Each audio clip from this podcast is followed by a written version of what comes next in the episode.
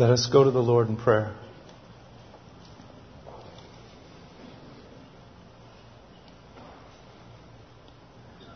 Father, I come before you in the name of your Son, Jesus Christ.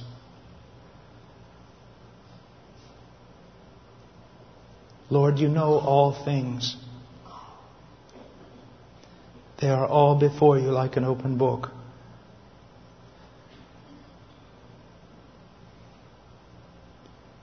Who can hide their heart from your presence, from your eye? The deeds of the most clever men are exposed before you. Your omniscience knows no bounds. And if it were not for grace, I would be of all men most terrified. But there is grace, abounding and glorious, poured out upon the weakest of men and abounding to your glory. Father, I praise you and I worship you. And I thank you for all that you are and all that you have done. And there is no one like you in the heavens or the earth or under the earth. You are King and there is no other. You are Savior and you share that glory with no one. Father, this night, you know me and my great need of grace.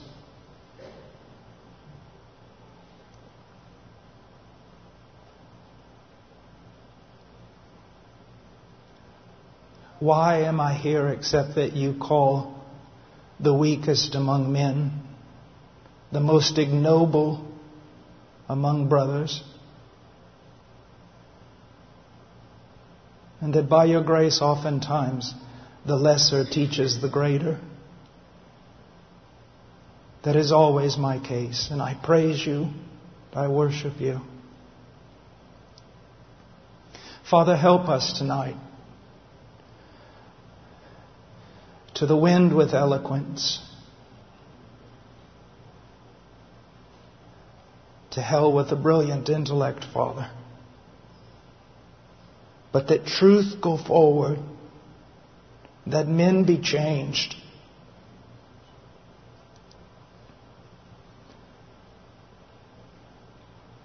that the state of your church be more glorious.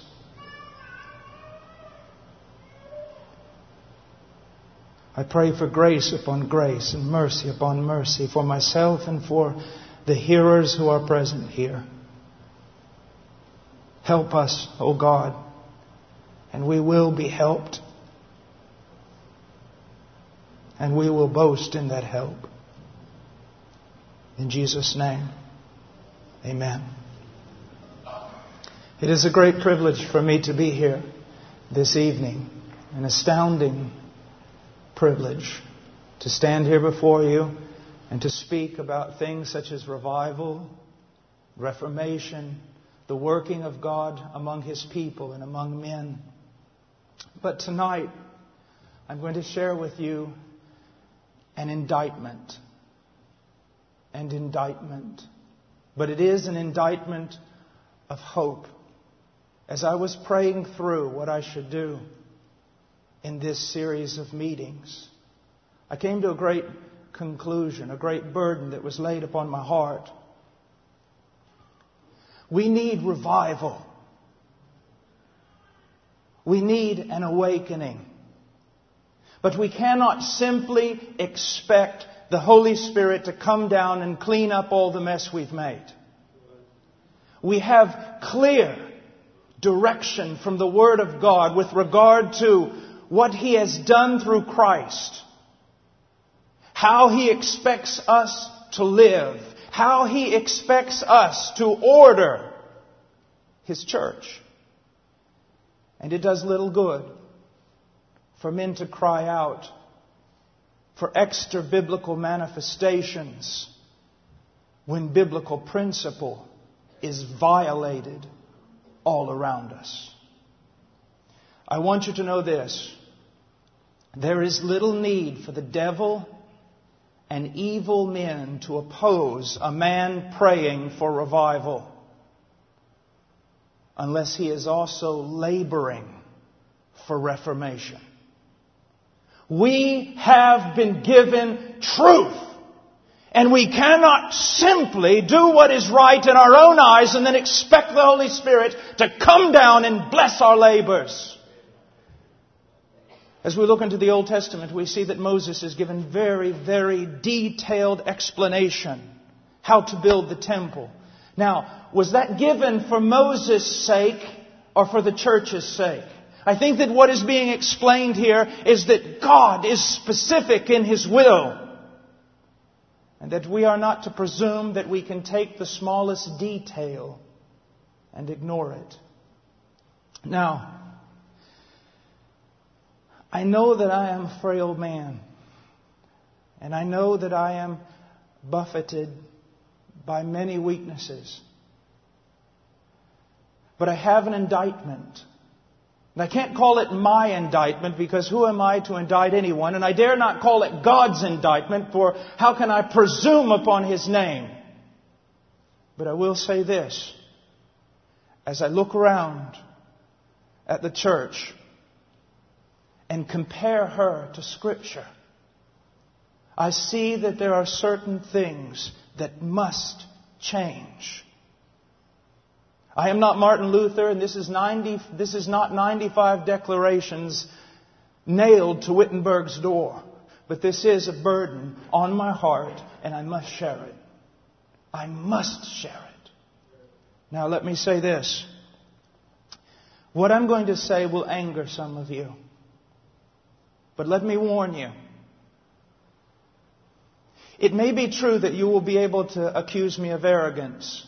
It may be true that you do not like my delivery. I have many times been arrogant and I have many times delivered truth in a wrong way, but don't allow that to be an excuse for you. The question is, what I'm saying, is it true? Whether it's delivered through a faulty messenger or no. Others of you will be rejoicing in what you hear, and you'll want to say amen and maybe pump your arms. But don't do that. Because all of us bear a measure of guilt. And if you have attained to some spiritual state, then I would say what my brother has said. What do you have that you have not received? And if you have received it, why do you boast? Would it not be better to worship God in humility? If you're a younger minister, I do not want you to get caught up in these truths and take them back and storm your church without love. I would make one suggestion. See to it that your knees are bleeding before you begin any sort of reformation. And if you are an older minister serving the Lord for many, many years, I beg you not to be arrogant. An old foolish king can learn from the weakest of his servants. And also, I beg you this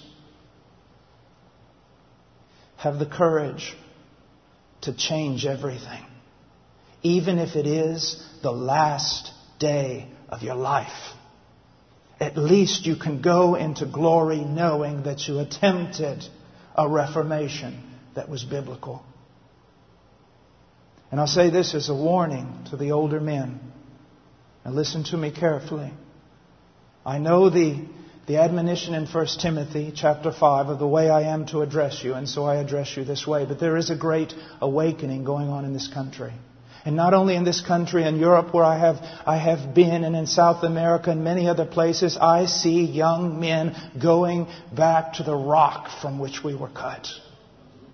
They are reading Spurgeon and Whitefield. They're still listening to Ravenhill and Martyn Lloyd-Jones and Tozer and Wesley. And it's a great, incredible movement. Just because popular media and Christianity today hasn't discovered what's going on, I want you to know that I would have never dreamed 15 years ago that I would see the awakening I'm seeing. Not through my ministry, but as I go to different places and see what God is doing without any of our ministries. Whether it's Holland, a thousand young men declaring things have to change, crying out all night in prayer for the power of God and the truth of Scripture, or South America, recognizing that they've been so influenced by psychology and all sorts of superficial techniques coming from America with regard to evangelism, and now weeping and broken are going back and evangelizing their churches. Or the inner city of the United States, where I have sat up at times till two and three in the morning discussing theology with young African Americans in the hood whom God is going to raise up to do more preaching than anyone will ever be able to imagine on this day. There is an awakening. And I'm going to say this with tenderness. Most men over 40 don't even have a clue about it.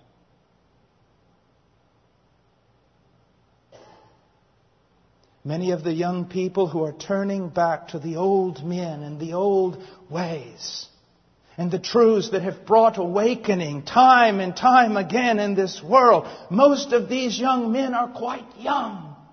And they'll go to their pastors, they'll go to their leaders and say, look at this, what we've discovered. Look what happened in Wales. Look what happened in Africa. Look at this and look at that and look at this teaching. It's absolutely amazing. And most of them will either turn it away or say, it's nothing any different than what I've been preaching for 25 years, when in fact it is completely different than what they have been preaching in 25 years.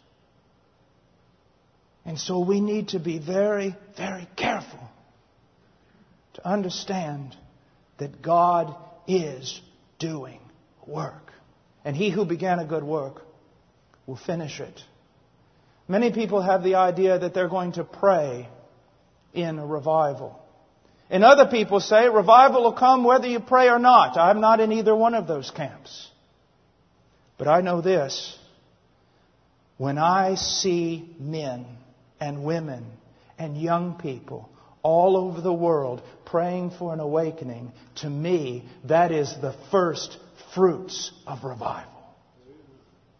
And I can count on the fact that he who gave those first fruits will bring in the full harvest. Now, I want to look at 10 indictments, if we have time. Things that I believe that we must change. First of all, the first indictment, a practical denial of the sufficiency of Scripture, especially my denomination, a practical denial of the sufficiency of Scripture. 2 Timothy 3.15 and on says, And that from childhood you have known the sacred writings which are able to give you wisdom that leads to salvation through faith which is in Christ Jesus. All scripture is inspired by God and profitable for teaching, for reproof, for correction, for training in righteousness, so that the man of God may be adequate, equipped for every good work. Over the last several decades, there has been a mighty battle with regard to the inspiration of Scripture. Now, some of you have not been a part of that battle, but many of us in more liberal denominations most certainly have. A battle for the Bible. But there's only one problem. When you come to believe as a people that the Bible is inspired, you've only fought half the battle. Because the question is not merely, is the Bible inspired? Is it inerrant? The major question following that that must be answered, is the Bible sufficient? Or do we have to bring in every so-called social science and cultural study in order to know how to run a church? That is a major question. Social sciences, in my opinion, have taken precedent over the Word of God in such a way that most of us can't even see it. It has so crept into our church, our evangelism, and our missiology that you can barely call what we're doing Christian anymore. Psychology, anthropology, sociology have become primary, in, primary influences in the church. Several years ago, many years ago, when I was in seminary, I remember a professor walked in and he started drawing footprints on the blackboard. And as he marched them across the blackboard, then he turned to all of us and said only this Aristotle is walking through the halls of this institution. Beware. For I hear his footsteps more clearly than those of the Apostle Paul and the team of inspired men who were with him, and even the Lord Jesus Christ himself. We have come to believe that a man of God can deal in certain tiny areas in the life of the church, but when it really gets tough, we need to go to the social experts. That's an absolute lie. It says here in scripture that the man of God may be equipped, adequate, equipped for every good work. What does Jerusalem have to do with Rome? And what do we have to do with all these modern day social sciences that were actually created as a protest against the Word of God? And why is it that evangelism and missions and so-called church growth is more shaped by the anthropologist, the sociologist, and the Wall Street student who is up on every cultural trend. All the activity in our church must be based upon the Word of God. All the activity in missions upon the Word of God. Our missionary activity our church activity, everything we do ought to flow from the theologian and the exegete. The man who opens up his Bible and only has one question What is thy will, O God? We are not to send out questionnaires to carnal people to discover what kind of church they would attend. A church ought to be seeker friendly, but the church ought to recognize there's only one seeker. His name is God, and if you want to be friendly to someone, if you want to accommodate someone, accommodate Him and His glory. Whether it is rejected by everyone else, we are not called to build empires. We are not called to be accepted. We are called to glorify God. And if you want to the church, you want the church to be something other than a peculiar people, then you want something God does not want.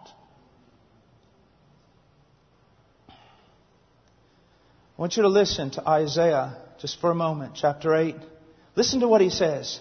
When they say to you, consult the mediums and the spiritist who whisper and mutter. This is a perfect, a perfect definition or at least illustration of the social sciences and the church growth gurus and everything else. Because every two or three years, all their major theories change. Not only on what is a man or how you fix him, but what is a church and how you make it grow. Every two or three years there is another fad coming down the line of what can make your church into something super in the eyes of the world. Just recently, one of the greatest or most well-known church growth experts said that he discovered that he was entirely wrong on all his theory, but instead of turning then to scripture on his knees, broken and weeping, he goes out to find another theory. They give no clear word. It says here in Isaiah, should not a people consult their God? Should they consult the dead on behalf of the living?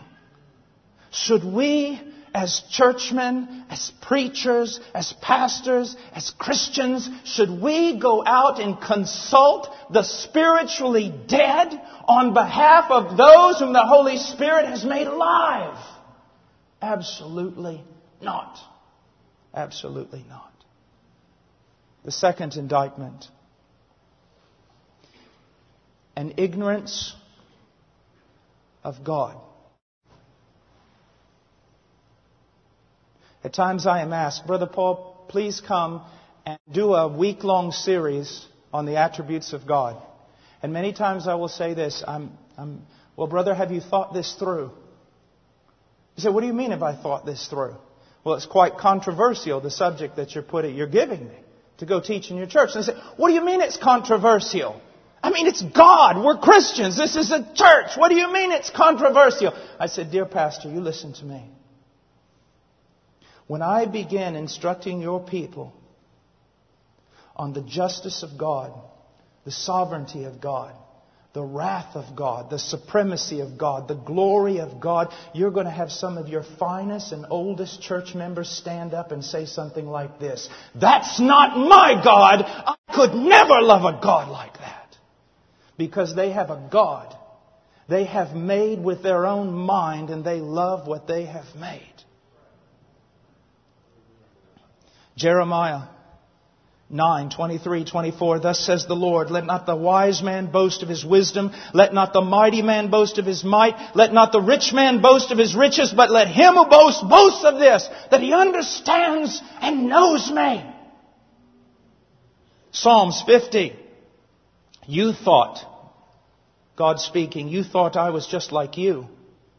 I will reprove you and state the case in order before your eyes. Now consider this, you who forget God, or I will tear you to pieces, and there will be none who delivers. Now, what is the problem here? There is a lack of the knowledge of God. Many of you possibly think, oh, talking about the attributes of God and theology, it's all high ivory tower stuff that has no practical application. Listen to you, listen to yourself speak.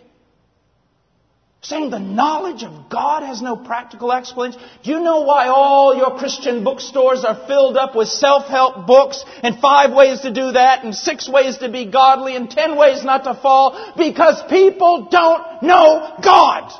And so they have to be given all sorts of trivial little devices of the flesh to keep them walking as sheep ought to walk.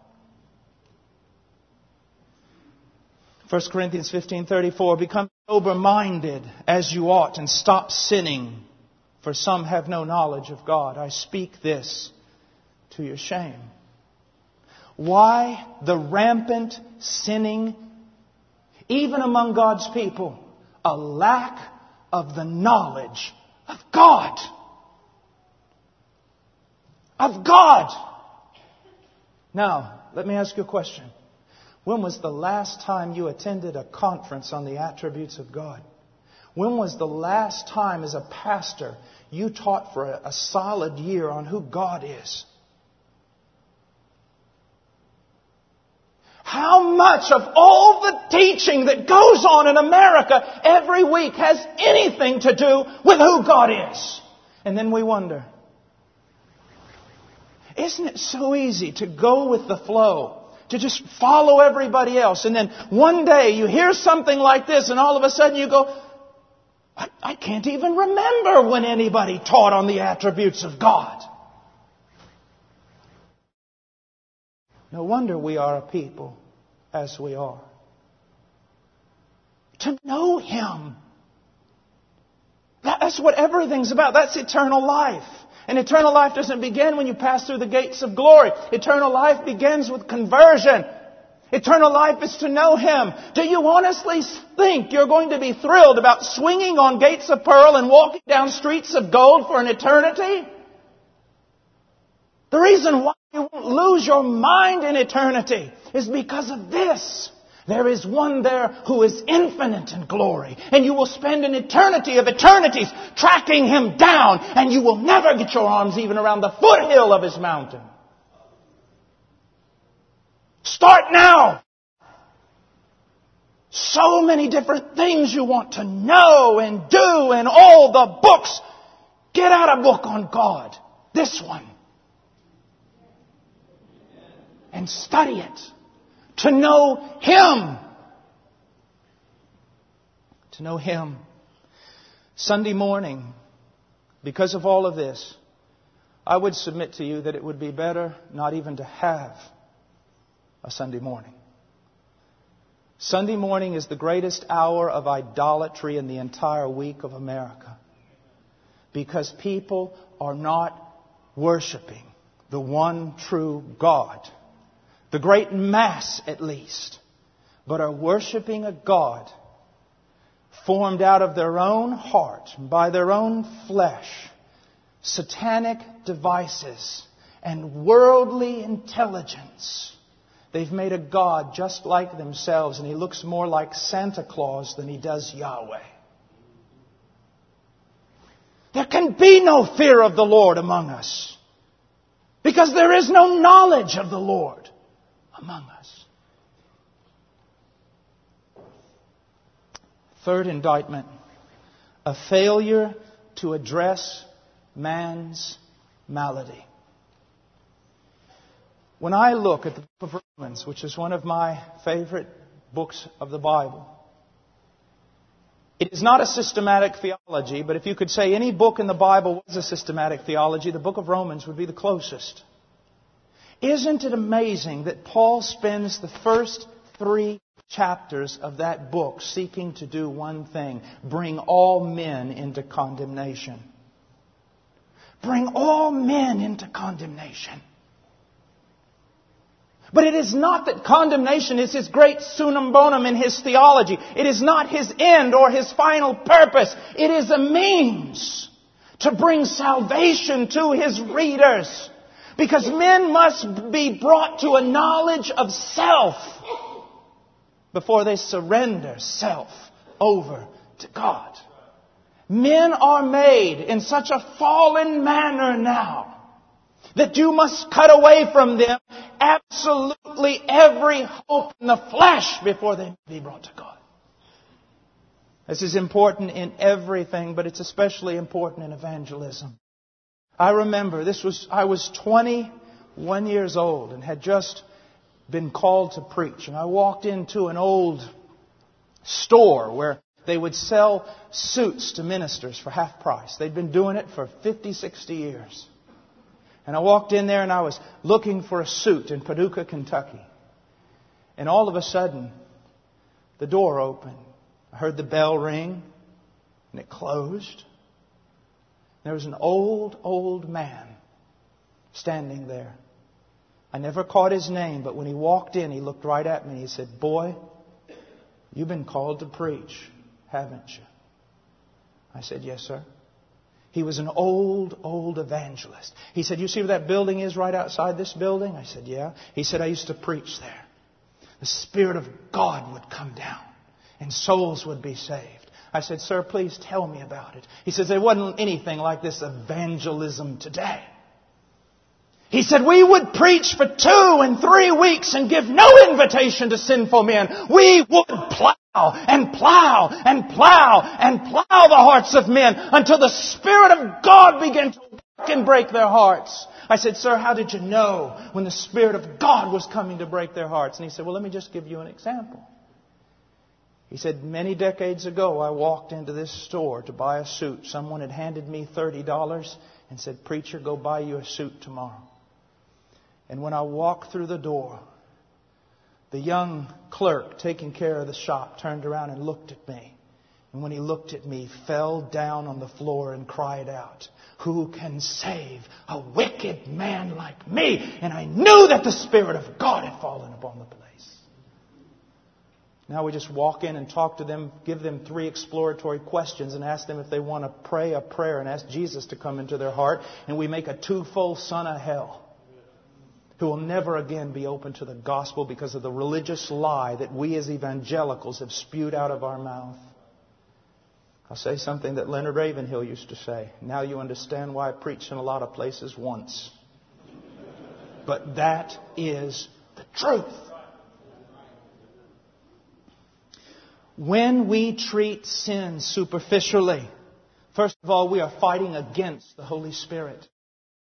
And He, when He comes, will convict the world concerning sin. There are very popular preachers today who are more concerned about giving you your best life now than they are eternity. And they brag about the fact that they do not mention sin in their preaching. I can tell you this, the Holy Spirit has nothing to do with their ministry, lest He be working against it. That would be the only thing. Why? When a man says he has no ministry dealing with the sin of men, the Holy Spirit does.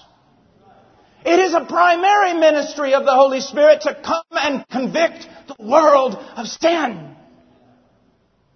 And so know this, when you do not deal specifically, passionately, lovingly with men and their depraved condition, the Holy Spirit is nowhere around you.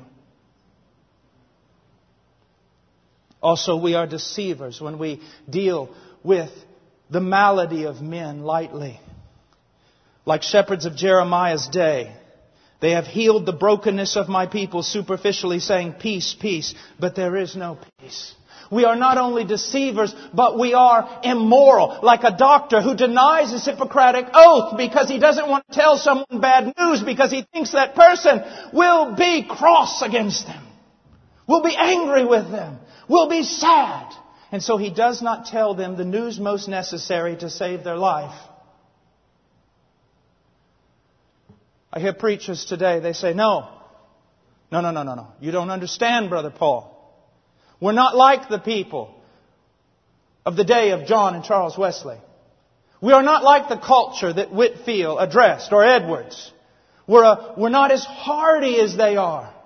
We're broken. We don't have as much self-esteem. We're feeble. We can't bear such preaching. Listen to me. Have you ever studied the lives of these men?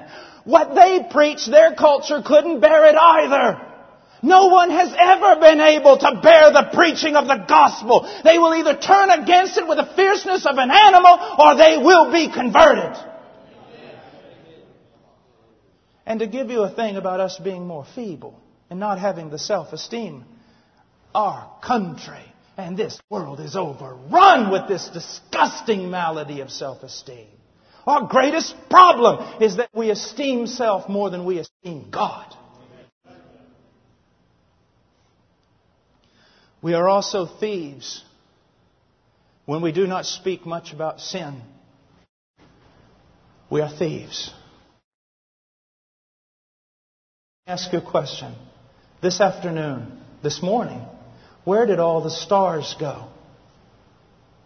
Did some cosmic giant come by in a basket and pick them all up and throw them in and carry them someplace else? Where did all the stars go this morning? They were there, but you couldn't see them. But then the sky grew darker and darker and darker. And as that night turned black as pitch, the stars came out in the fullness of their glory when you refuse to teach on the radical depravity of men, it is an impossibility that you bring glory to God, His Christ, and His cross. Because the cross of Jesus Christ and the glory thereof is most magnified when it's placed in front of the backdrop of our depravity. She loved much because she's been forgiven much. And she knew how much she had been forgiven because she knew how wicked she was. Oh, we're afraid to tell men of their wickedness, and they can never love God because of it. We've robbed them the opportunity to boast not in self, but to follow the admonition, let him who boasts boast in the Lord. A fourth indictment and ignorance of the gospel of Jesus Christ. I want to submit to you tonight that this country is not gospel hardened. It is gospel ignorant because most of its preachers are. And let me repeat this the malady in this country is not liberal politicians, the root of socialism, Hollywood, or anything else. It is the so called evangelical pastor of our day and preacher of our day and evangelist of our day. That is where the malady is to be found. We gospel. We have taken the glorious gospel of our blessed God and reduced it down to four spiritual laws and five things God wants you to know with a little superstitious prayer at the end. And if someone repeats it after us with enough sincerity, we popishly declare them to be born again. We've traded regeneration for decisionism. First of all, I am amazed after I talk about what I'm going to talk about for just a few minutes here, how many godly believers of 30 and 40 years walking in the faith come up to me with tears saying, Brother Paul, I never heard this before in my life. And yet it is the historical doctrine of redemption, of propitiation. You see, when you talk about the gospel, my dear friend, let's set it up just clearly. The gospel begins with the nature of God. And it goes from there to the nature of man and the fallenness thereof. And it goes from there. Those two great columns of the gospel come to set up for us what should be called and known as, in every believer's mouth, the great dilemma. And what is that dilemma? If God is just, He cannot forgive you. The greatest problem in all of Scripture is this how can God be just and at the same time the justifier of wicked men? When Scripture throughout the Bible says, especially, I'll draw from one text in Proverbs, He who justifies the wicked is an abomination to God. And yet all our Christian songs boast about how God justifies the wicked. That is the greatest problem. That is the acropolis of the Christian's faith. So said Martyn Lloyd-Jones and Charles Spurgeon and anyone else who's read Romans 3. You see, gotta set this before people. The great problem is if God is truly just and all men are truly wicked, God to be just must damn wicked man. But then God, for His own glory, for the great love with which He loved us, sent forth His Son who walked on this earth as a perfect man.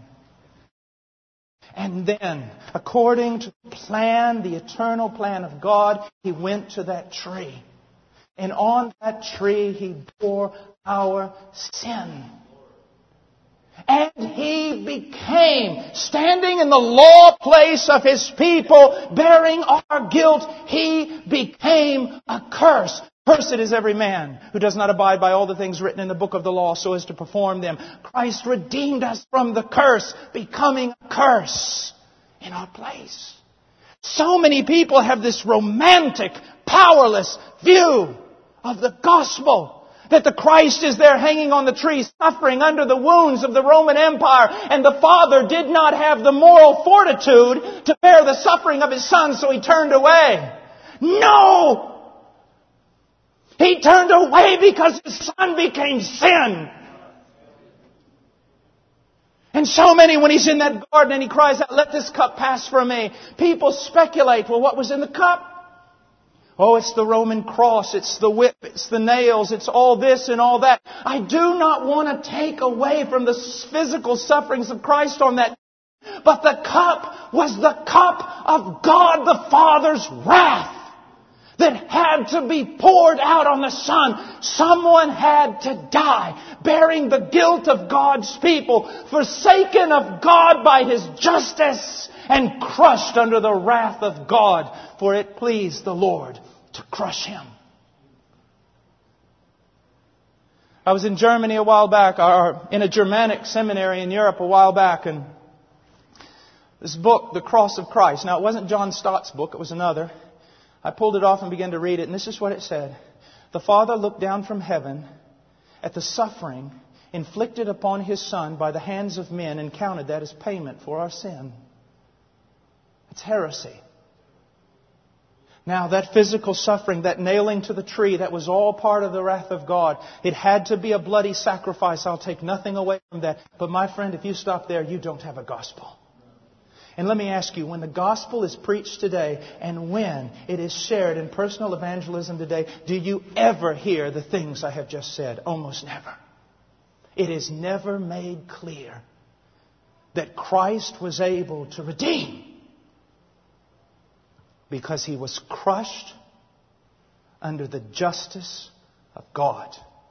And having satisfied divine justice with his death, God is now just and the justifier of the wicked. Gospel reductionism. We wonder why it has no power. We wonder why, what happened. I'll tell you, when you leave the gospel behind and there is no longer any power in your supposed gospel message, then you've got to go to all the little tricks of the trade that are so prominently used today to convert men. And we all know most of them, all of them, do not work. My dear friend, let me say this. Several years ago, graduating from seminary, I had to make a decision whether I was going to go for my PhD. God, in order to save my spiritual life, sent me to the middle of the jungles in Peru, as far away from the academic world as I could get. And there, I began to realize something. As Spurgeon said, greater men with greater minds than I have approached this doctrine of the second coming, but to no avail. It is a great and mighty doctrine. He said, I will set myself to this, seeking to comprehend something of Jesus Christ and Him crucified. Let me tell you this. This is what it, it makes me so angry. When men treat the glorious gospel of Christ as though it was a first step into Christianity that only takes about 10 minutes of counseling and after that you go on to greater stuff. That shows you how pathetic we are in our knowledge of the things of God. My friend, on the day of the second coming, you will understand absolutely everything about the second coming. But you will be in eternity of eternities in heaven and you will not even begin to comprehend the glory of God in Calvary. It's what everything is about. Young man, young preacher, listen to me. Go after Him on that tree. What it means. You'll need nothing to build strange fires in your oven. If you only catch a glimpse of what he did on that tree. What he did on that tree. I love to say this. I've said it a million times. Abraham takes Isaac up that mountain, his son, his only son whom he loved. Do you suppose the Holy Spirit was trying to tell us about something future? And that son put up no struggle but laid down. And when that father gave his will in to the will of God, he brought that flint knife to pierce his own son's heart. But his hand was stayed. And it was told the old man that God had provided a ram. So many Christians think, oh, what a beautiful end to that story. It's not the end, it's the intermission. Thousands of years later, God the Father laid his hand upon the brow of his Son, his only Son, whom he loved, and took the flint knife out of the hand of Abraham and slaughtered his only begotten Son under the full force of wrath. Now, do you know why that little gospel you preach has no power? Because it is no gospel. Get to the gospel! Spend your life on your knees. Get away from men! Study the cross. Fourth indictment an ignorance of the doctrine of regeneration. An ignorance of the doctrine of regeneration. My dear friend, and I'm going to say this bluntly, I know that there are Calvinists here, and I know that there are Arminians here, and I know that there are all sorts of strange animals in between. But I want you to know this. Although I am leaning more toward, I, I guess I call myself a five point Spurgeonist, I want you to know this. Calvinism is not the issue. No, I'm going to get in a lot of trouble when this goes on the internet. Calvinism is not the issue. I'll tell you what the issue is regeneration. And that is why I can have fellowship with Wesley and Ravenhill and Tozer and all the rest. Because regardless of where they stood on the other issue, they believed that salvation could not be manipulated by the preacher. That it was a magnificent work of the power of Almighty God. And with them, therefore, I stand. That it was a work of God. There is a greater manifestation of the power of God in the regenerating work of the Holy Spirit than in the creation of the world, of the universe, because He created the world ex nihilo, out of nothing, but He recreates a man out of a corrupt mass. It is paralleled with the very resurrection of our Savior from the dead.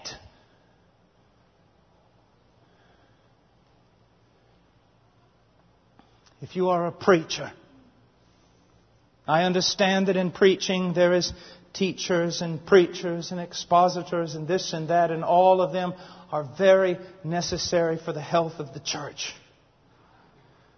But uh, you must understand this. As O.G. Campbell Morgan, I've heard of him that when he would go up that majestic tower to preach, he would quote to himself, As a lamb led to the slaughter, as a sheep for his shears.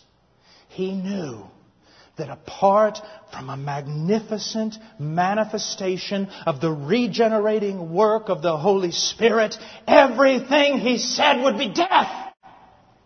That it is the Spirit that gives life. And in that sense, every one of us who proclaim must proclaim as a prophet. What do I mean by that? We are always, we are always Ezekiel standing in that valley of dry bones and they are very dry. And we walk out there and what do we do? We prophesy. We say, hear the word of the Lord. We know that the wind of God must blow on these slain or they will not rise again. And when you have fully grasped that in the innermost part of your being, you will no longer give yourself to the manipulation that is so often carried out in the name of evangelism in this country.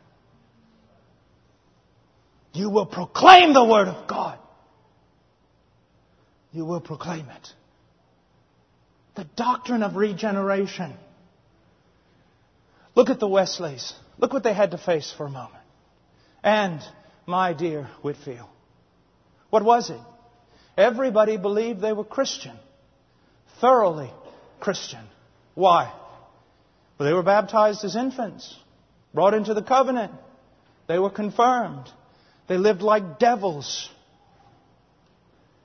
Regeneration was traded for a type of creedalism that was given authority by the religious leaders of the day. And then here comes the Wesleys. No, it is not right with your soul. You are not born again. There is no evidence of spiritual life. Examine yourself. Test yourself if you are in the faith. Make your calling and election sure. Ye must be born again here in America because of the last several years, several decades of evangelism. The idea of born again is totally lost. It only means that at one time in a crusade, you made a decision and you think you were sincere. But there's no evidence of a supernatural recreating work of the Holy Spirit in your life. If any man, not if some men, if any man be in Christ, he is a new creature. And now, it's the same today. What do we face? I'll tell you what we face. It's not a sort of infant baptism necessarily most of the time.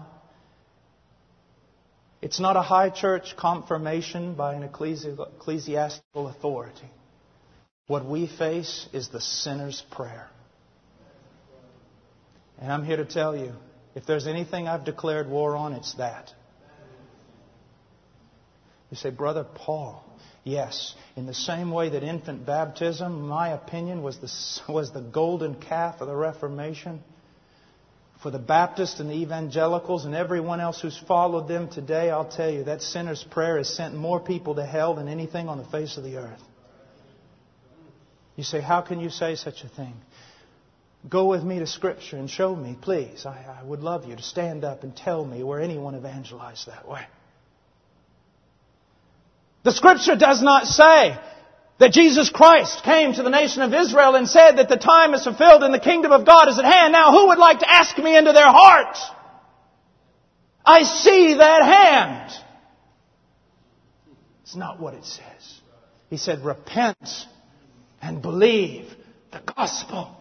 How men today are trusting in the fact that at least one time in their life they prayed a prayer and someone told them they were saved because they were sincere enough. And so in their salvation, if you ask them, are you saved? They do not say, yes I am because I'm looking unto Jesus and there is mighty evidence giving me assurance of being born again. No! They say, one time in my life I prayed a prayer. And they live like devils. But they prayed a prayer. And some of them, I heard of one evangelist who was coaxing a man to do that thing. Find the man felt so uncomfortable, the evangelist said, Well, I'll tell you what, I'll pray to God for you. And if it's what you want to say to God, squeeze my hand. Behold the power of God. Decisionism. The idolatry of decisionism. Men think they're going to heaven because they have judged the sincerity of their own decision.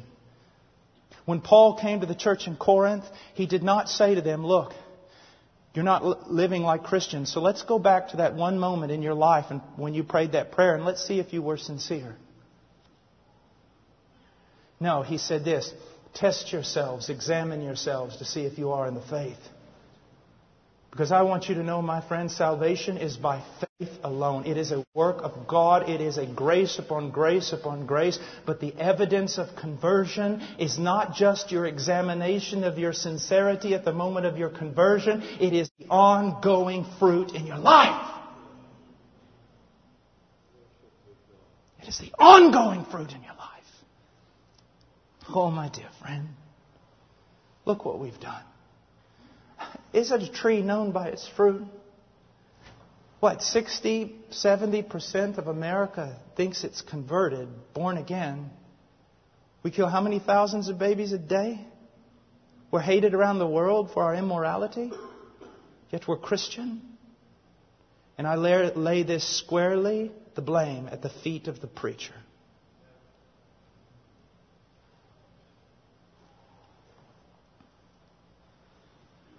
Fifth indictment, an unbiblical gospel invitation. We've touched on it a bit. I want to go further. Look how we do it today. I mean, now, now listen to me.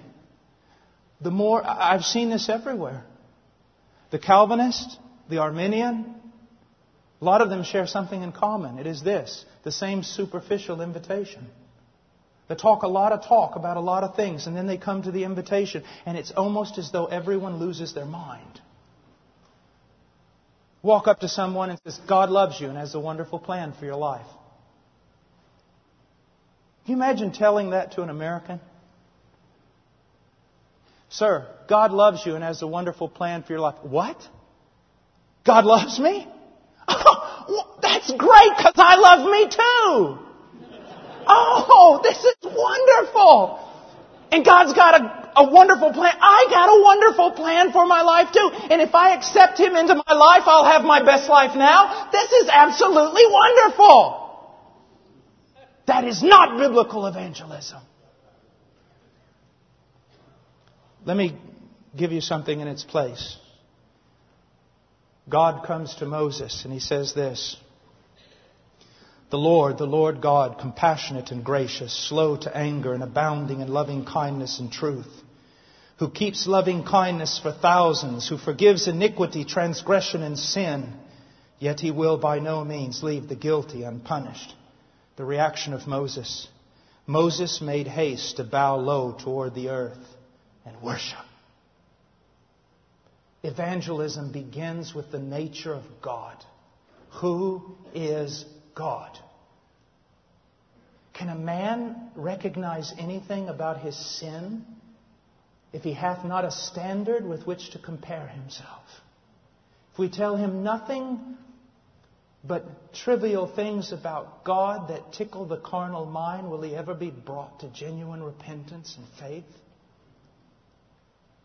We do not begin with God loves you and has a wonderful plan.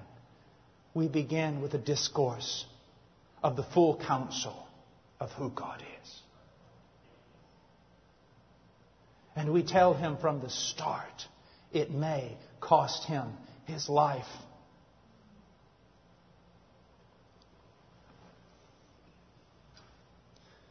After that, we have exploratory questions. Hey, you know you're a sinner, don't you? That's like a few years ago, my mother died of cancer. It's like the doctor walking in on the day and say, Hey, Barb, you know you got cancer, don't you? We treat it so superficially. No weight. Nothing solemn. Sir, there is a terrible malady upon you and a judgment coming. Because if you just tell man, Sir, you know you're a sinner? Go ask the devil if he knows he's a sinner. He'll say, Well, yes, I am. Mighty good one at that, or mighty bad one, depending on how you look at it, but yes, I know I'm a sinner. The question is not, do you know you are a sinner? The question is, is the Holy Spirit so at work in your heart through the preaching of the gospel that a change has been wrought so that the sin you once loved you now hate? And the sin you once desired to embrace, you're wanting to run from it as though you were running from a dragon. And then the question, do you want to go to heaven? This is the reason I would not let my children go to 98% of the Sunday schools and vacations Bible schools in evangelical churches. Because some well meaning person stands up and says, Isn't Jesus wonderful after showing the Jesus film? Yes. How many of you little children love Jesus? Oh, I do. Who wants to accept Jesus into their little heart? Oh, I do. And they get baptized. And they may walk a little bit because they've been, they've been raised in a Christian culture, sort of. A church culture, anyways. And then when they turn 15, 16, when they have the strength of will, they begin to break the bonds, begin to live in wickedness. And then we go after them saying, You're Christian! You're just not living like it. Stop your backsliding. Instead of going to them biblically and saying this, you made a confession of faith in Christ. You professed Him even in baptism, but now it seems as though you have turned away from Him. Examine yourself, test yourself. There's little evidence of any true conversion in you. And then when they're 24, 25 after college, maybe 30, they come back to church and they rededicate their life and they join right in with that pseudo-Christian morality that encompasses churchianity in America. And in the end, they hear this, Depart from me, you worker of iniquity, I never knew you! He said, Brother Paul, you're so angry. Have I not a right to be?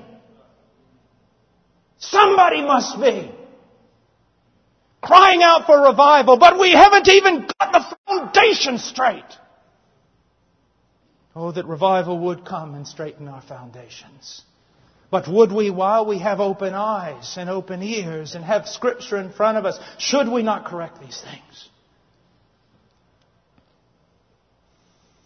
Would you like to go to heaven? My dear friend, everybody wants to go to heaven. They just don't want God to be there when they get there. The question is not, do you want to go to heaven? The question is this do you want God? Have you stopped being a hater of God? Has Christ become precious to you? Do you desire Him?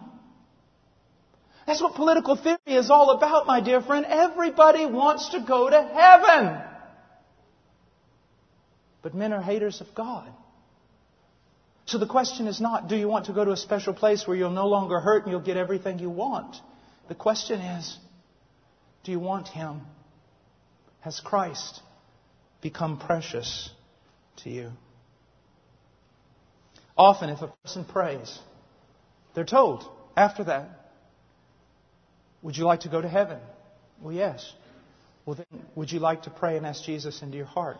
Now, my dear friend, let me say this. There are people who get saved using that methodology, but it's not because of it, it's in spite of it. Sir, do you desire Christ? Do you see your sin? Oh, yes, yes, I do. Sir, let's look at a few scriptures here that lay out for us what repentance looks like is the Spirit bearing witness that this is happening in your life? Do you see brokenness? Do you, do you, do you see that the, the disintegration of everything you thought and now your mind is filled with new thoughts about God and new desires and new hopes? Yes, I see that, sir. That may be the first fruits of repentance. Now, throw yourself upon Christ. Trust in Him. Trust in Him. And then, listen to me. You have the authority to tell men the gospel. You have authority to tell men how to be saved, and you have authority to teach men biblical principles of assurance, but you have no authority to tell men they are saved. That is the work of the Holy Spirit of God. But when you take them through that little thing, did you ask Jesus into your heart? Yes. Do you think you were sincere? Yes. Do you think He saved you? I don't know. Of course He saved you because you were sincere and He promised that if you asked Him to come in, He'd come in so you're saved. And they walk out of the church after five minutes of counseling and the evangelist goes to Denny's to eat and the man is lost. The man is lost. An unbiblical invitation. If they ever doubt, if they ever doubt their salvation, again, here we go again. If they ever doubt their salvation, well, let's go back to a point in time. Was there ever a point in time in your life when you prayed and asked Jesus to come in? Yes. Were you sincere? I think so. It's the devil bothering you. And if they live without growth, even in the context of a church, without growth, and continued carnality. No fear. We blame it on the lack of personal discipleship, and we write it off as the doctrine of the carnal Christian. The doctrine of the carnal Christian has destroyed more lives and sent more people to hell. Do Christians struggle with sin? Yes. Can a Christian fall into sin? Absolutely. Can a Christian live a continuous, in a continuous state of carnality all the days of his life, not bearing fruit and truly be Christian? Absolutely not. Or every promise in the Old Testament regarding the New Testament covenant has failed, and everything God said about discipline in Hebrews is a lie. A tree is known by its fruit. When we work with men in conversion, I have seen preachers who understood much about the things of God, but when they come down, even after an exemplary gospel presentation, they will enter once again into this methodology. Let me give you a story and then we'll go on to the next indictment, but a story that is one of the most precious moments in my life as a Christian. I was preaching in Canada, just, just actually, they told me it's like 30 kilometers from Alaska. There were more grizzly bears in the town than there were people, really. There was a little church of about 15, 20 people, and I was preaching. And right when I got up in the pulpit, this mountain of a man walked in. In his 60s, early 70s, but just a mountain of a man. He could have whipped every one of us in this building. And as I preached, as I saw his face, I just threw everything away and started preaching the gospel. He was the saddest human being I've ever seen. Just gospel, gospel. And when I got done, I walked right from the pulpit to him. I said, Sir, what's wrong? What's troubling your soul? I've never seen a man so sad and downhearted in all my life. And he pulled out a manila envelope and it had some x rays, which I couldn't understand. But he said this I just came from the doctor. I'm going to die in three weeks. That's what he told me. Now, I have lived all my life on a working cattle ranch. You can only get there by float plane or riding horses across the mountains and all this stuff. He said, I've never been to church. I've never read a Bible. I believe there's a God. And one time I heard somebody talking about some guy named Jesus. He said, I've never been afraid of anything in my life, and I am terrified. I said, Sir, did you understand the message, the gospel? He said yes. Now, what would have a great majority of preachers done at that moment? Well, would you like to ask Jesus to come into your heart? That's what they would have done. I said, Sir, you understood it? He said, I understood it, but is that it? Is that just. He said, a child could have understood that. Anybody. Is, is that all it is that I understand it and I pray? Or.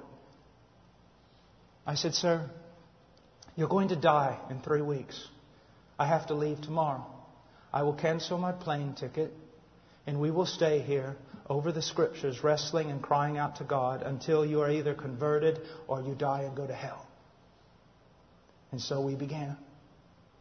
I began in the Old Testament, New Testament, every verse of Scripture dealing with the promises of God regarding redemption and salvation over and over, time after time, reading John 3.16, praying for a while, crying out to God, questioning the man regarding repentance, regarding faith, regarding assurance, working till Christ be formed in him. And then finally, just exhausted that evening, there was no breakthrough. There was nothing. And I said, Sir, let's pray. We prayed. I said, Sir, read John 3.16 again. He said, We've read this a million times. I said, I know, but it's one of the greatest promises of salvation. Read that text again. And I'll never forget, he had my Bible on his lap and those big mountainous hands of his. And he said, Okay. He said, For God so loved the world that he gave.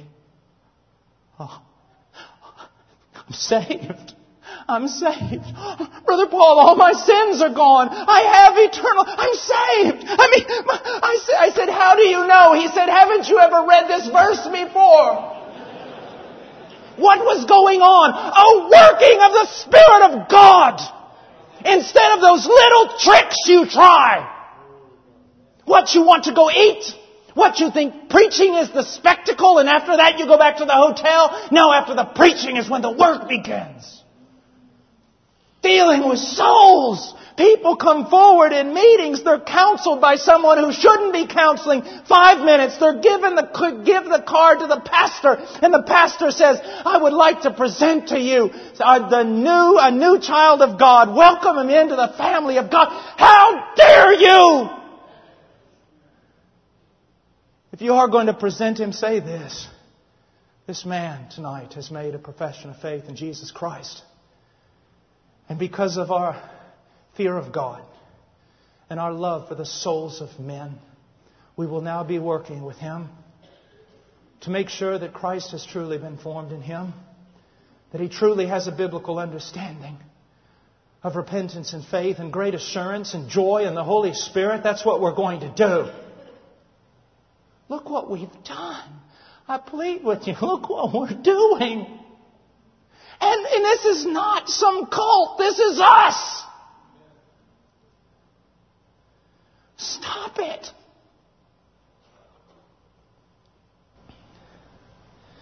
Stop it.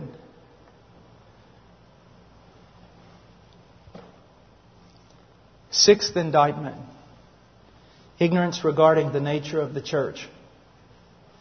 God has only one religious institution it's the church. It's a church. And our ultimate goal and the ultimate product of revival will be the planting of biblical churches. I have the greatest fear that the local church today is despised. Tell somebody you're an itinerant preacher, that you have a worldwide ministry, and they all bow down. Tell someone you're a pastor of a group of 30, and they make you sit in the back during the conference. He's not the prince of itinerant preachers, he's the prince of pastors. Several years ago, Bill Clinton had a slogan during the election It's the economy, stupid. My pastor, Jeff Noblit, one of the elders in our church, the primary teaching, preaching pastor, he said to me one day, he goes, You know, I'd like to have a bunch of shirts made up. What would they say, Brother Jeff? It's the church, stupid. Jesus gave his life for the church. A beautiful, virgin pristine church. And if you want to give your life for something in the ministry, give it to the church. To a church a body of believers, a local congregation. It's the church. Now, let me say this about the church, and I want you to listen well. The, there is not a remnant of believers in the church.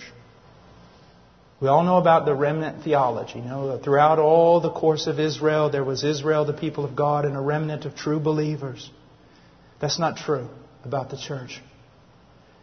There is not a remnant of believers or a small group of believers inside a larger group called the church. The church is the remnant. I want to say this.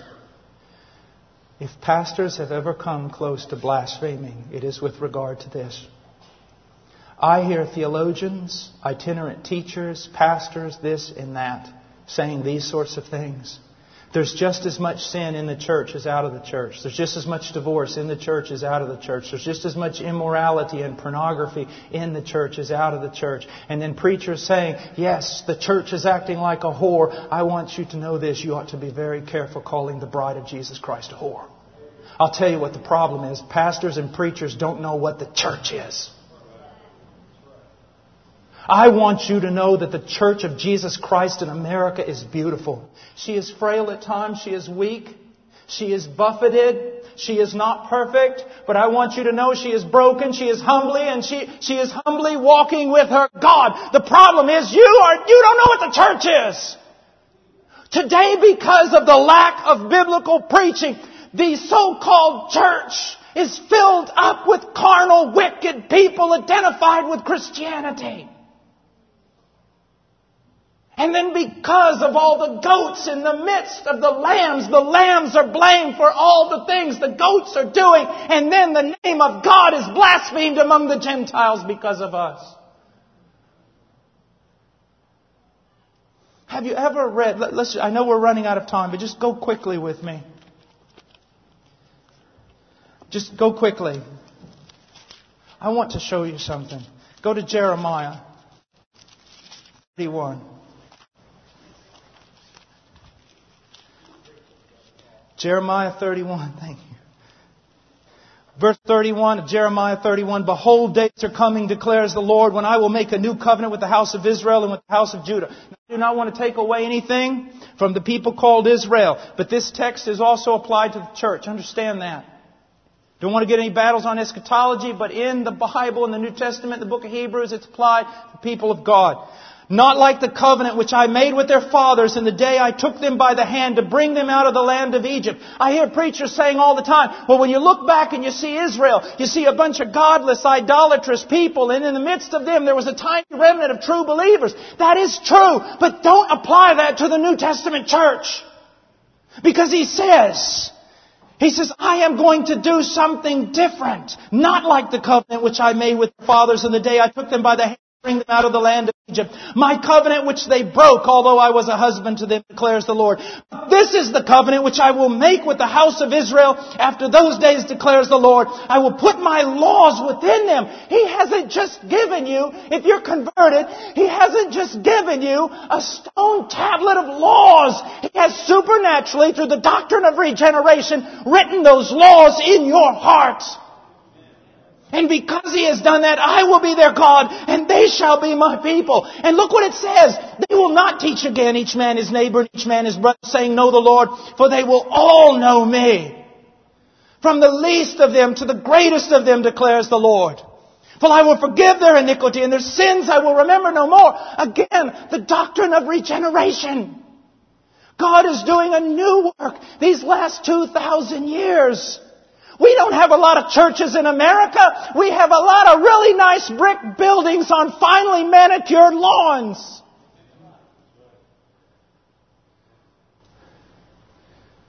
Just because someone says they're of the church or they're Christian doesn't make it so. Look what he says.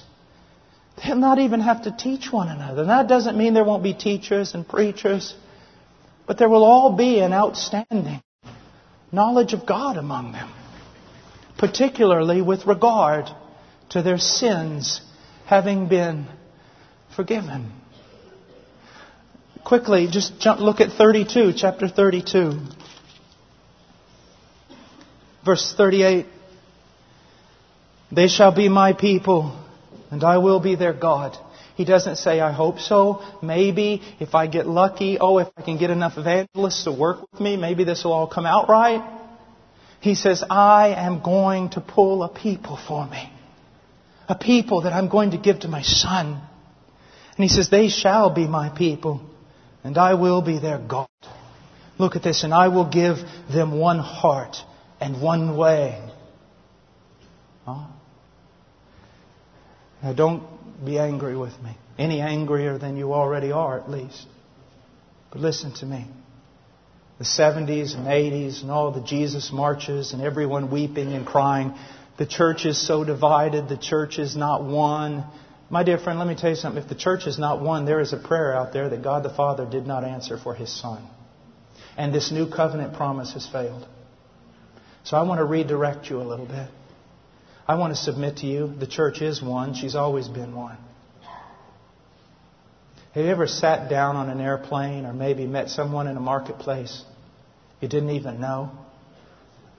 And you being maybe Baptist or Mennonite or this or that, but truly evangelical, truly Christian, you talk to them for no more than a few minutes and you discover, BAM! It's a believer. It's a live one. And at that moment, you'd give your life for him. You'd give your life for him. I remember one time we were in Departamento Amazonas in Peru, and it was during the time of the Sendero Luminoso and the civil war that was going on there. We rode 22 hours up in the back of a grain truck under a black tarp, and at about midnight, we pulled the tarp off, the truck stopped, and we jumped off into the jungle. We stayed the night just at the edge of the jungle and made our ways up to a place called Ingenio in Tambolik. About halfway up, we got lost in the dark the next day. So we were praying, me and my dear friend Paco, we were praying, Go, God, give us some direction. We're lost. We don't, if, if we're found in here, the terrorists owned the place, the military wouldn't even go in. And we cried out, Oh God, give us some direction. Help us. We heard a bell. Then we heard somebody talking. It was a strange conversation at first, we thought. But then we realized it was a little boy coming in from the fields with his burro, and he was talking to his burro. And so we got behind him and we followed, and then we stood on the edge of the town, little village, huts, adobe homes. And I said, Paco, I said, you know, if, if the terrorists own this thing, we're dead. Yeah, but we got to go somewhere. So we got down, walked up to a man who was drunk in the dark, and said, Hay hermanos por aquí. Are there brothers? here. Because everybody knows what that means in the mountains. It means a real Christian. And he said, La vieja por ahí, the old woman over there. And so I went over there. It was an old Nazarene woman. And I knocked on the door. I said, I am an evangelical pastor. Please help me. And that old woman reached out with that lantern. She grabbed me.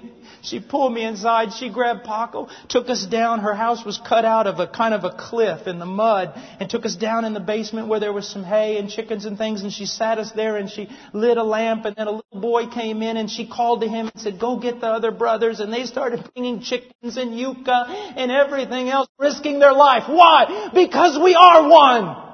Stop saying all these silly things that you're saying, that the body of Christ is divided and it's a mess and it's full of sin. I would not talk about the bride of Christ that way if I was you.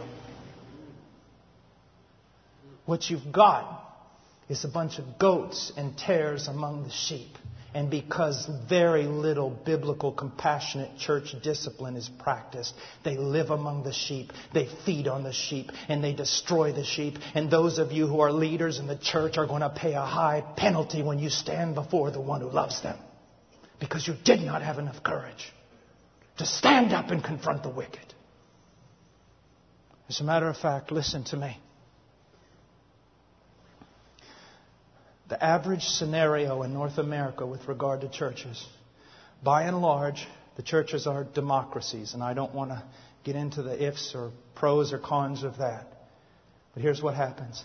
Because the preaching of the gospel is so low, the church is basically, the majority of it are carnal, lost people. And because it is a democracy, they by and large govern the direction of the church. And because the pastor doesn't want to lose the great number of people, and because he has wrong ideas regarding evangelism and true conversion, he caters to the wicked in his church. And his little group of true sheep that belong to Jesus Christ are sitting there in the midst of all the theater, in the midst of all the worldliness, in the midst of all the multimedia going, we just want to worship Jesus and we just want someone to teach us the Bible and pastors are going to pay for that. I have, I'm, it's true. It's just true. You're saying, oh, you're just angry. My dear friend, you know what it costs me to say this? It's true. Trying to keep together a bunch of wicked people while a little flock in the midst of them are starving to death and are made to go in directions they don't want to go with the carnal majority. Listen to me. If my wife was at Walmart late one night and you walked by as a man and you saw that two men were abusing her, three, four, five, ten men were abusing her and hurting her, and you put your head down in the name of self preservation and you walked by, I want to tell you something, my friend. I will not only look for those ten men, I will look for you. It is the bride of Christ, and she is precious to Him. It's going to cost you to serve Jesus. It could cost you your church, your reputation, and your denomination, absolutely everything. But the bride of Jesus Christ is worth it.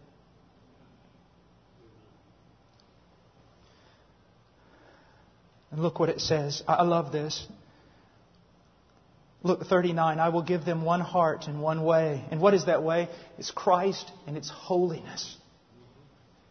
Every true believer I've ever met spoke much of Christ and had a longing desire to be more holy than they were more conformed to Christ. And look, I will give them one heart and one way that they may fear me always for their own good and for the good of their children after them. Oh, what a text that is. But let's just go on really quickly. I will make an everlasting covenant with them that I will not turn away from them to do them good. Now, we just read this and, and, and, and so many people who are wicked, who are lost, they just go to church on Sunday, they hear this verse, yes, God has made an everlasting covenant with me. He will never turn away from me, never, never. I'm secure because of God's grace. But they fail to read the second part. And look what it says. I will make an everlasting covenant with them that I will not turn away from them to do them good. And I will put the fear of me in their hearts so that they will not turn away from me. The evidence that God's made an everlasting covenant with you, sir, is that He's put the fear of God in you so that you will not turn away from Him. And if you turn away from Him and He does not discipline you and you continue turning away from Him, it is evidence that He has not put His fear in you. You have not been regenerated and you have no covenant with God at all. Oh. It's true. The seventh indictment, and we'll just rush through this. And I know that this is misunderstood today, and so I'm going to define it. A lack of loving and compassionate church discipline. Most evangelical pastors in America today ought to take Matthew 18 and rip it right out of their Bible. You can't do that, sir. You got to take the whole thing. Many pastors, their theology gets left behind when they come out of their office, out of their study. They're theological in conversation, they're theological in their office, but when they step out, they run the church by carnal means. I am not an elder at my church, and so and have not been there very long, so I can say this without boasting. It practices church discipline. It's a very large church, about a thousand. And um, they estimated they've saved 30 marriages in the last several years through loving, compassionate church discipline that does not begin with excommunication. It begins with ye who are spiritual. We say, oh, I'm too loving. We, we can't practice discipline. We just, we're just too loving. You're more loving than Jesus. He's the one who commanded this. Yeah, it'll cause so much problems. Yeah, you're right. Maybe that's why there's not a whole lot of problems between the church and culture today because we're not confronting culture. And we don't confront culture just by going out there and picketing Hollywood. We confront culture by obeying God. Noah built the ark and condemned the world. You don't have to have a protest sign. Just walk in obedience and the world will hate you. My dear friend, if your brother sins, go and show him his fault in private. If he listens to you, you have won your brother. Oh, what a wonderful thing. But if he does not listen to you, take one or two more with you, so that by the mouth of two or three witnesses every fact may be confirmed. It's not that these guys are on your side. They're going to listen and judge. Maybe you're the one that's wrong. Maybe your brother's not in sin. Maybe you're overcritical and legalistic. Who knows? And listen, if he refuses to listen to them, tell it to the church. And if he refuses to listen to the church, let him be to you as a Gentile and a tax collector. My dear friend, I believe that we need to hear this. We can either start obeying God and disciplining ourselves, or we can have God do it for us. And maybe the hour is coming, and now is, when that's going to happen.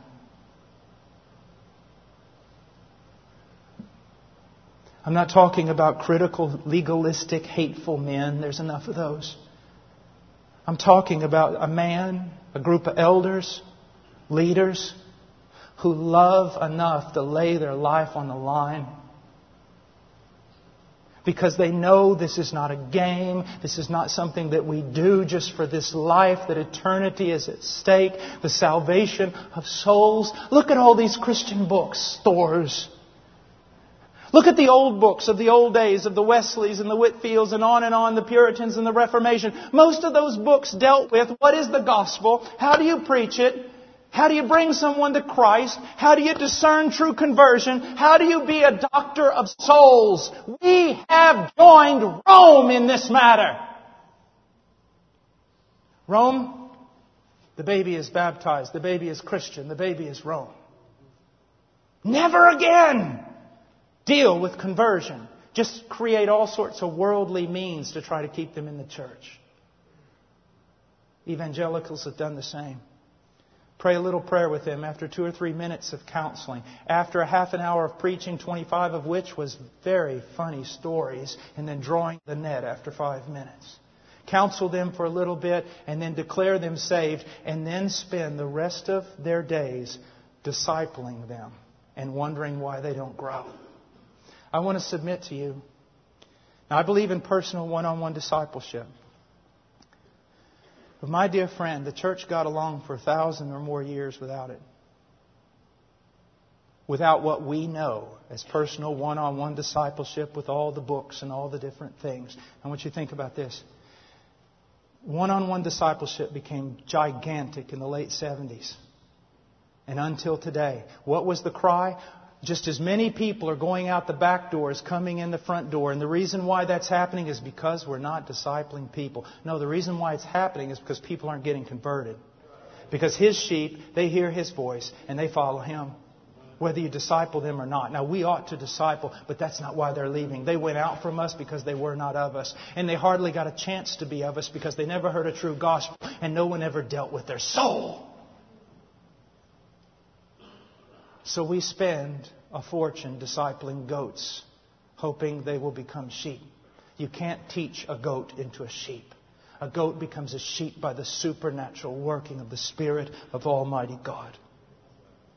Now, church discipline. I moved my family to this church because they practice church discipline. Because I need to be under church discipline the watchful care of elders and other members who take this seriously. I want my children, if they are converted one day, they're all tiny right now, but if they are converted, or they make a profession of faith and then go awry. I want to know that my children will be brought before the church if necessary for the salvation of their soul. Some of you in here would get so mad if a pastor walked up to you and says, Honestly, I've been praying about your child and I fear that they're unconverted. You'd get so mad you'd rally up a group to have that pastor kicked out. Instead of realizing, oh, praise God, we got a man of God here. Eighth indictment a silence on separation. There is a void of serious teaching about holiness. My dear friend, general teaching on holiness, everyone agrees. Let's be holy. We need to be more holy. Let's have a holiness conference. But when you get specific about what that means, that's when everything turns into a turmoil. Pursue peace with all men, the writer of Hebrews tells us, and sanctification without which no one will see the Lord. Does anybody believe this? Brother Paul, I have been blamed so often for teaching, you know, works. Listen to me. Listen.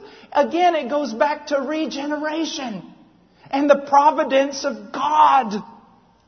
If God truly converts a man, He will continue working in that man through teaching and blessing and admonition and discipline. He will see to it that the work He has begun will be finished. And that's why the writer says without sanctification, without holiness, no one will see the Lord. Why? Because if there's no growth in holiness, God's not working in your life. If He's not working in your life, it's because you're not a child. Look at the difference between Jacob and Esau. Jacob I loved, Esau I hated. Yet God fulfilled all his promises to both of them. Jacob was blessed, Esau was blessed. How did God demonstrate his judgment and wrath against Esau and his love toward Jacob? I'll tell you how. He let Jacob run wild. He let Esau run wild. No, no work of discipline, no work of godliness, nothing. But he beat Jacob to death almost every day of his life. The loving discipline, the correction of God to bring us to holiness. Now, there's so much teaching on this, but let me just say this. Therefore, I urge you, brethren, by the mercies of God, to present your bodies a living and holy sacrifice. Romans 12, 1, and then go on to 2. Your bodies. Why does he say body? I think to avoid all this super spirituality. Well, I've given Jesus my heart. And you can't judge a book by its cover. Well, as a matter of fact, you can judge a book by its cover. Jesus never said you couldn't judge a book by its cover. He said you could. You will know them by their fruit. And if you think that you've given him your heart, then he will have your body. And I'll tell you why. The heart, my friend, is not some blood pumping muscle or some figment of a poet's imagination. It refers to the very essence or core of your being. Don't tell me Jesus has the very essence and core of your being and it doesn't affect your body. It's just not going to happen. And so what do we do? We go through scripture. What? Legalistically? No. Drawing inferences? No. Just standing on the commands of scripture. About what? I do not agree with everything the Puritans said, but I love the Puritans. And one of the reasons why I love them, because I believe they honestly made an attempt to bring everything in their life under the lordship of Jesus Christ. Their mind. Because they wrote 800 page books on what should I think about according to the scriptures? What should not enter into my mind according to the scriptures? What should I do with my eyes? What should go in these ears and what should not go in these ears? How should the tongue be ruled? What should be the direction of my life? And yes, I'm going to scare you to death. How should I dress? Now, here, I, I want to be careful here. I don't want to draw inferences and things. My dear friend, my wife says it this way If your clothing is a frame for your face from which the glory of Christ springs forth, it is of God. But if your clothing is a frame for your body, it is sensual and God hates it. Enough said? Now, I can't go through everything of holiness, and holiness isn't just outward expression, but we've become to be a people that uses the interior work of the Spirit as an excuse to say nothing is ever going to happen on the outside, and that is not true. Some of you young men, you cry out probably more than I do that the Spirit of God would fill you and work in you, but it only takes one half hour of television to so grieve Him, He'll be a miles from you. 99% pure, 1% sewer, I'm not drinking. One time I was struggling and uh, Leonard Ravenhill was talking to a dear friend of mine who was saying, Brother Leonard, young man, Brother Paul, he's really struggling. And he sent a track. I still got that track. I'll never, never part with that. And said, others can, you cannot.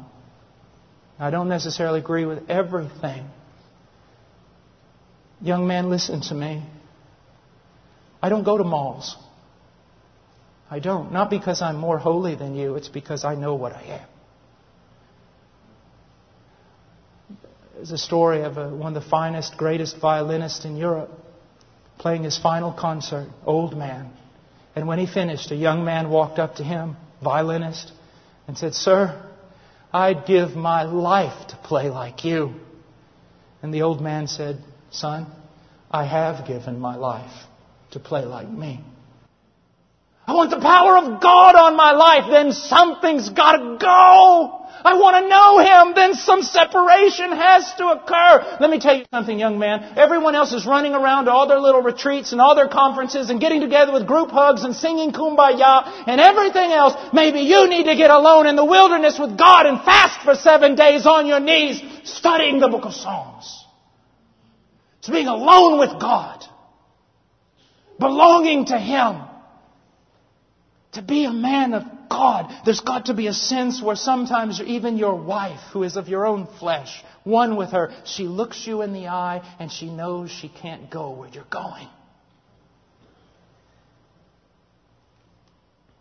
Silence on separation. I think, do not be bound together with unbelievers. For what partnership have righteousness and lawlessness? Nothing. What fellowship has light with darkness? Nothing. Darkness is the opposite of God's revelation. Or what harmony Christ with Belial? Nothing. Or what has the believer in common with the unbeliever? Nothing. He says, come out from their midst. Come out from the midst of what? Come out from the midst of lawlessness, darkness, satanic devices, and the life and worldliness of the unbeliever. Come out from it.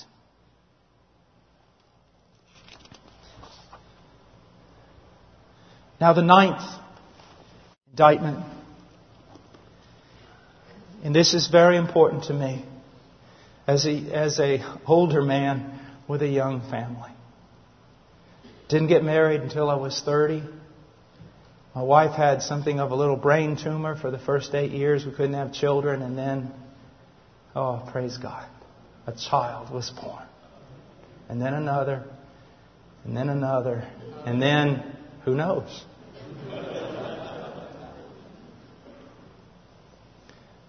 Psychology and sociology have replaced the scriptures with regard to the family. My dear friend, pastors, leaders, think about this. Our churches, our, our Sunday morning services, better said, are so cosmetic. Just because there seems to be beautiful worship and the sermon went well and people seem to be moved, that's not evidence. I'll tell you what evidence is the home, the marriages, the families. Judges 17:6 In those days there was no king in Israel every did everyone did what was right in his own eyes. If I talk to people because I go for all kinds I find a godly man who has raised godly children and I go and I latch on to him but in most cases, you know what I find out? The people I talk to in church, all of it is wives' tales and sociology and this and that and every other thing. What's right in their own eyes and can't give me one biblical verse. But every once in a while I find a man and a woman who set themselves to set their family according to Scripture. and the difference is overwhelming. When I'm on an airplane, I love to do this. Men will sit down beside me and they'll go, What do you do? I go, oh, I'm a husband. They say, yeah, What else do you do? Oh, I'm, I'm a father. What else do you do? Well, if I have any time left over, I preach a little. What does it matter if a man win the whole world and lose his family? Let, let me just put it to you this way. Based upon what are you raising your children and loving your wife? Based upon what? If you can't start going into scriptures right now and pulling them apart and showing me how your family's founded upon it, I can assure you, you are a captive of psychology, sociology, the whims and the lies of this age. You see, you don't have the right to do, you have no authority, sir, apart from the Word of God. Look at Genesis 18:19, for I have chosen him so that he may command his children and his household after him to keep the way of the Lord by doing righteousness and justice so that the Lord may bring upon Abraham what he has spoken about him. What a beautiful thing. And listen, Romans chapter 12, verses 1 and 2, well, verse 2 tells us that the will of God is perfect. So if you ever come up with this idea as a man of God, I am sacrificing my family for the sake of the ministry, I will tell you, you are a bald faced liar. You are sacrificing your family for the sake of the little kingdom you're trying to build. Because the will of God is perfect. That means I do not have to violate the will of God with regard to my family in order to fulfill the will of God with regard to the ministry. God doesn't need you. He does desire that you be obedient. That you be obedient. Now, I just want to give you two examples. Now, before, it's like when someone asked me one time, Brother Paul, are you against evangelism? I said yes and no. I'm not against biblical evangelism, but I'm against the way you're doing it. Are you against Sunday school and youth groups? Yes and no. I want to explain something to you. Now, for some of you, I'm not going to be enough, and for some of you, I'm going to be too much. I just want to use these two things to point out what's wrong with us. Sunday school. No matter what denomination you're a part of, if you are a part of some denomination that's kind of organized. I can assure you that your denomination spends multi millions of dollars on Sunday school material, multi millions of dollars on conferences, on teaching teachers how to teach Sunday school, on doing everything in the book to promote Sunday school. I know that for a fact.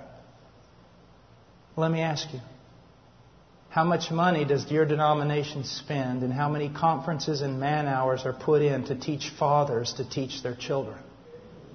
So now you found it, haven't you? God doesn't have a plan B. He has a plan A. You circumvent plan A, plan B won't work. Now I'm not saying that children can't come together in groups and be catechized or be taught or anything, but if that ever even begins to hint to supplant the ministry of the Father in the home, blow it to pieces. Do you see what I'm saying? Look at just, just that one tiny instance. Everything for Sunday school, everything for Sunday school. But there's hardly a conference in this entire country to teach men how to teach their children. And most of the time in the Sunday school, it's nothing more than entertainment because the Sunday school teacher doesn't have the authority to discipline your child. And even if they did, they wouldn't do it because they don't believe in it.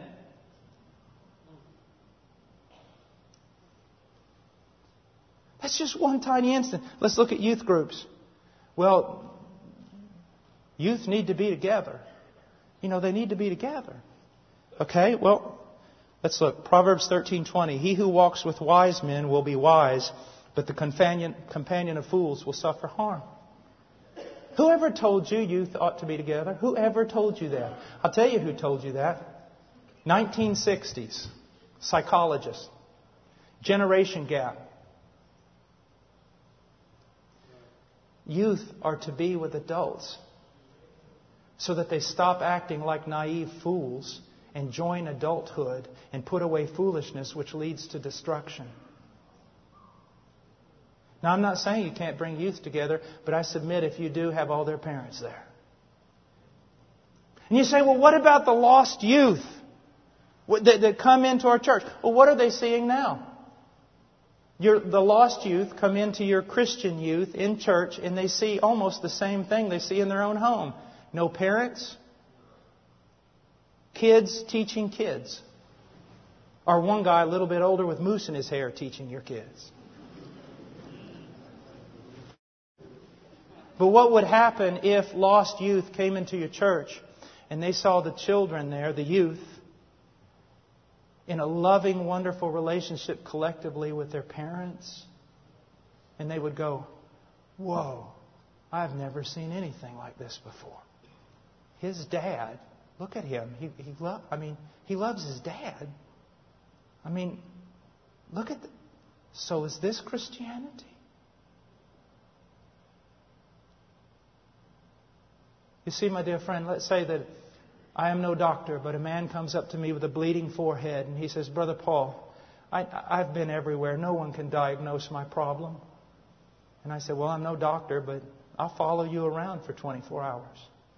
And I noticed that every time the hour strikes, if it strikes one, he hits himself in the head with a brick one time. If it strikes two, he hits himself in the head twice with a brick. If it strikes 12, he hits himself 12 times in the head with a brick. After observing this cautiously and carefully, taking notes for 24 hours, I come up to him and I say, You know, I think I have figured out your problem. I'm no doctor, but I think I figured out your problem. It is that pathetic among us, church. Why do our children do what they do? Why is everything? It's like one old dear saint, someone asked him one time, he wouldn't let his teenage son go out with a young lady to be in some private place. He said, Don't you trust your son? He said, No, I don't trust my son. Whatever made you think that? I don't trust his dad. I wouldn't put his father alone with a woman that wasn't his wife. And yet I have much more to lose than a boy. I have much more control of my will than a teenager with raging hormones. So what would you what would make you ever think I would do that? We violate biblical principle after biblical principle after biblical principle, and then we wonder why everything is a mess. Lastly, just real quick, turn with me. You know, when I say real quick, I am speaking an allegory or something. Uh, go to 1 Timothy.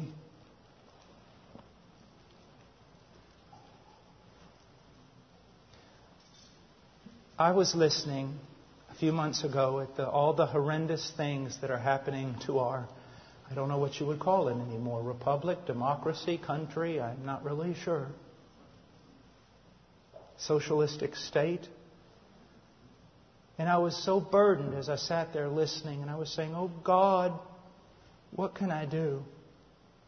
I, I, right now, Lord, I, I, honestly, with all that is in me, I'll jump in the middle of the fire. I'll, there's a charging rhino, I'll jump in front of it. Just Tell me what to do. Do you want me to go to Washington and just stand in front of the White House and preach till they throw me in jail? I'm tired of just preaching to Christians and in churches and all this. God, just the country's going to hell. Just throw me. Just, what do you want me to do? Just throw me at them. Verse 1 of chapter 4 But the Spirit explicitly says that in latter times some will fall away from the face, 1 Timothy 4:1, paying attention to deceitful spirits and doctrines of demons. Now, he goes on to basically tell young Timothy that all hell's going to break loose in culture. That everything is just going to be maddening. Men as beasts. I was with Conrad Mbewe a few months ago and I heard him preach. They call him the Spurgeon of Africa, and rightly so. If you get a chance to listen to him, listen to him. He's one of my favorite preachers in the world. And he said this He said, In Africa, we no longer fear beasts. We don't run from beasts. We fear men and run from men. He was talking, of course, about depravity. But he said here that just the world's going to come unglued, Timothy. Now, what does he say to do? Verse 6 In pointing out these things to the brethren, you will be a good servant of Jesus Christ, constantly nourished on the words of faith. And right there, this text just started unraveling for me. Paul, yeah, the world has lost its mind. Everything is going to happen. It's under my providence. But listen to me. Here should be your reaction in the midst of all hell breaking loose, in the midst of apostasy, in the midst of persecution. Here's what you need to do be constantly nourished on the words of faith. We always want to run out there and do something. We want to fix something. God is seeking men of character, polished swords. First of all, son, be constantly nourished on the words of faith and the sound doctrine which you have been following. This you have been following is very important. I think it's indicating to us that a simple intellectual study of Scripture will not, will not achieve the goal that God has for His men. They must obey it. They must begin following. You cannot learn doctrine well until you follow the doctrine you learn. And then he says this he says, Have nothing to do with worldly fables fit only for old women. My dear friend, let me tell you something. All this emergent church stuff, much of the church growth stuff, all the cultural sensitivity, throwing out the window biblical sensitivity, it's just a bunch of little boys wanting to play church without the power of God on their life, and I'll stand on that statement.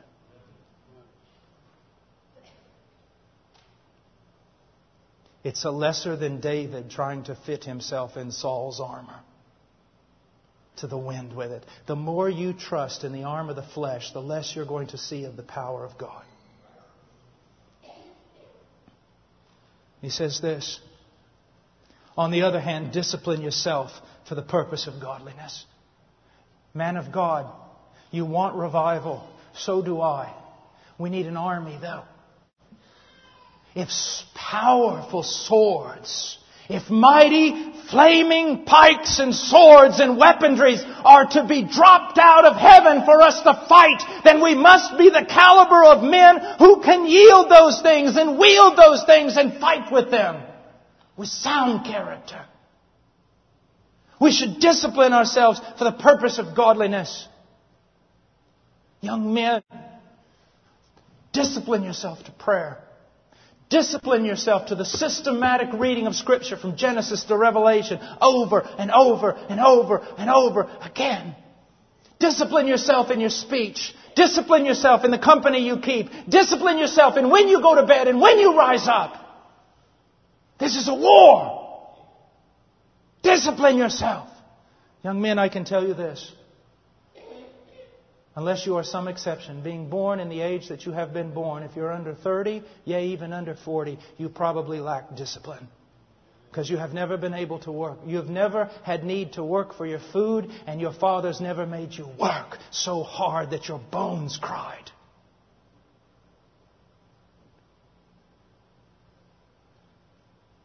The men who have accomplished much and used of God have been men of labor in the ministry. This is hard and it will cost you everything. And by the time you're an old man, you will be broken, but strong in the things of God. Discipline yourself for the purpose of godliness, for bodily discipline is only of little profit. But godliness is profitable for all things. It holds promise for the present life, and also for the life to come. Oh, my dear friend. Who cares about your best life now? Eternity! The day you stand in those granite halls before the Lord of glory and kings. The greatest men on earth are divided and split and called. Some cast into eternal hell and some invited into eternal glory. Live for eternity. These Olympians, how, how majestic they are, but only for a moment. They start training when they're four and five years old. They never do anything but train until they're 22. They run a nine second race for a medal they hang up, and that's it. cannot you give equal for eternal things. Some of the greatest men of God have been men very limited in their, bo- in their bodies, in their abilities. They were so limited that they had to focus themselves into one thing to the ministry. For bodily discipline is only of little profit. It is a trustworthy statement, deserving, deserving full acceptance, for it is for this we labor and strive because we fixed our hope on the living God. This is not some martyr thing in which we uselessly give our lives to nothing only to be pulverized without hope. No! We serve God and God will honor us. We have fixed our hope on that and that gives us strength. Strength. Oh, this life is a vapor. I'm 47, but yesterday I was 21. Where did it all go? It is a vapor. While you have strength, preach. I praise God that in His providence as a young man, I spent myself in the Andes Mountains and in the jungles of Peru doing what I no longer have the strength to do. While you are a young man, while there is strength in you, labor with all your might. Take those stupid video games of yours and crush them under your feet.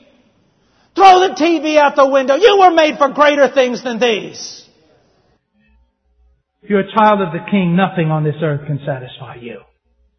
Nothing. Prescribe and teach these things. Now, there's so much here, but look at 15. Take pains with these things. Be absorbed in them so that your progress will be evident to all. Let's say that on a wooden table my child spills a glass of water. And by the consistencies of nature, the laws that God has placed in her, the water heats up a bit on the table, so much that you can see it as a pool. You walk by it and you say, there's water spilled on the table. It's evidence all. But then I come by and I take a towel, and I lay it across the spilled pool of water, and I lift it up. And you say, I no longer see any water. Where is it? It is absorbed in the towel. Men, you are to be absorbed in these things of godliness and character. Men, I plead with you. Listen to me. This is so important. You are not errand boys. You are not to spend your days wiping the noses of carnal churchmen. Get yourself in your study. Drink deep. Be so absorbed in the knowledge and the knowing of God that people say, where is he?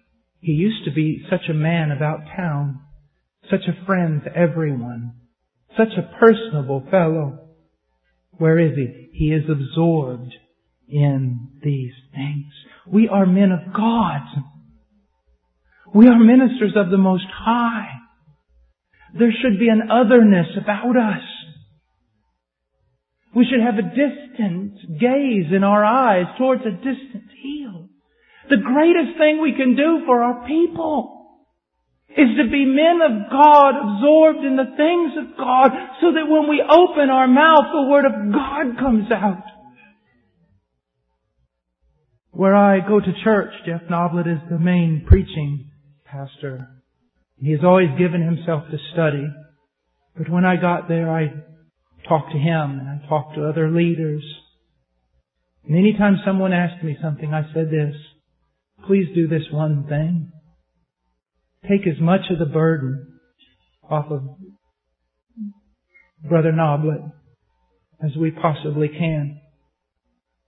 And let him live in that study with God because I've got children out here. And the greatest gift that man could give to me is to study to show himself approved and to come out in that pulpit in the power of the Holy Spirit and proclaim, thus saith the Lord, correcting and rebuking, giving great promises and warnings. please do that for me. Pastor, please do that for your people. Because he says, pay close attention to yourself and to your teaching. Preserve in these things, for as you do this, you will ensure salvation, both for yourself, for those who hear you. Now, let's just finish with this. This verse means almost nothing in the evangelical community today. How many pastors do you think and preachers take it seriously? I need to pay close attention to myself to ensure salvation for me and for those who hear me. I have a question, Pastor. When was the last time you examined your own life to see if you were in the faith? To see if you really know Him. You see, my dear friend, I have great assurance when I study my own conversion, when I discuss it with other men, when I look over the 25 years of my pilgrimage with Christ, I have great assurance of having come to know Him. But even now, if I were to depart from the faith and walk away and keep going in that direction into heresy, into worldliness, it could be the greatest of proofs that I never knew him. That the whole thing was a work of the flesh. I know what I'm saying is, out, is outstanding to you. You think, oh my, I've never heard such a thing. This is the old. Read Pilgrim's Progress. Pay close attention to yourself and to your teaching. Preserve in these things. For as you do this, you will ensure salvation both for yourself and for those who hear you. May God bless His church.